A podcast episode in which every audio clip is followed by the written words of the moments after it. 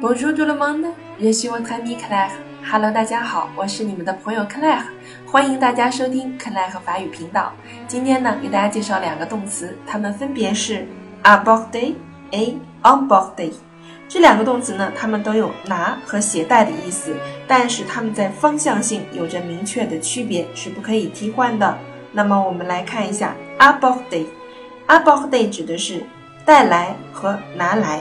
它强调的是将一个物品呢，啊，由远及近带过来这样的一个方向性啊，将物品呢搬运到说话人及谈及的人所在的位置。这个时候我们用 apporter，比如说 apporter un objet à quelqu'un，哎，把一个物品拿给某人啊，把一个物品拿给某人。比如说 apporter un livre，带来一本书啊，带来一本书。Par exemple, une phrase Mademoiselle, apportez ces documents à Monsieur le directeur, s'il vous plaît.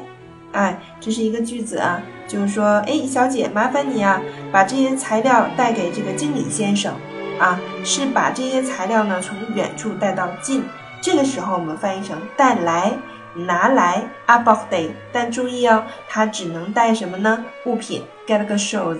如果你想带 get gun 啊，那我们要用另外一个单词是 amener。这里我们先不做介绍啊，我们再来看一下 emporter。